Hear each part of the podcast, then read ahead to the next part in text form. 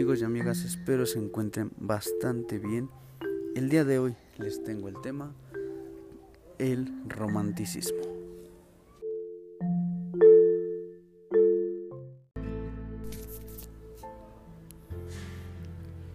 El siglo XIX fue una época especialmente conflictiva y dinámica.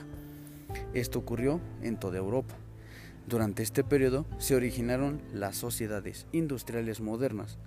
Y sí, estas sociedades incluyeron cambios políticos, económicos y sociales que produjeron mucha magnitud en el pensamiento de los hombres, el cual se dieron cuenta que estaban viviendo en una época muy pero muy distinta a los últimos años del siglo XVIII.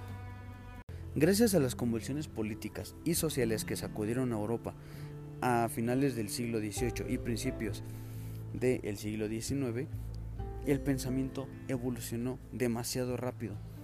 Tanto así que tenemos acontecimientos muy importantes que destacar, como lo son la Revolución Francesa, el imperialismo napoleónico y, por supuesto, la difusión de la Revolución Industrial. Hubo un ideal político en esa época muy fuerte que fue el liberalismo. Este se caracterizaba por el rechazo al carácter autoritario de las instituciones absolutistas. Estaba a favor de la teoría de la división de los poderes del Estado, exigía la igualdad de todos los hombres ante la ley, pero esencialmente concebía al hombre como un ser superior que necesitaba de libertad, concepto que se concretó en la libertad de opinión, de expresión, de imprenta y de reunión. Esa libertad se aplicó también a la creación artística y se convirtió en la esencia del romanticismo. El hombre romántico, enemigo de la estricta reglamentación neoclásica, se negó a someter su ingenio y su libertad creadora a cualquier tipo de regla.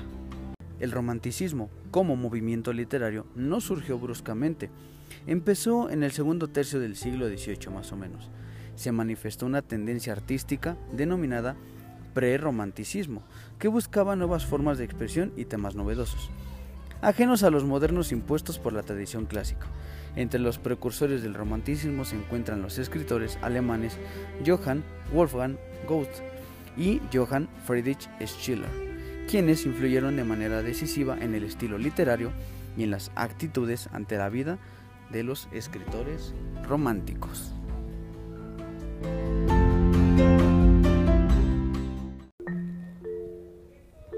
Les agradezco mucho su atención. Nos escuchamos a la próxima.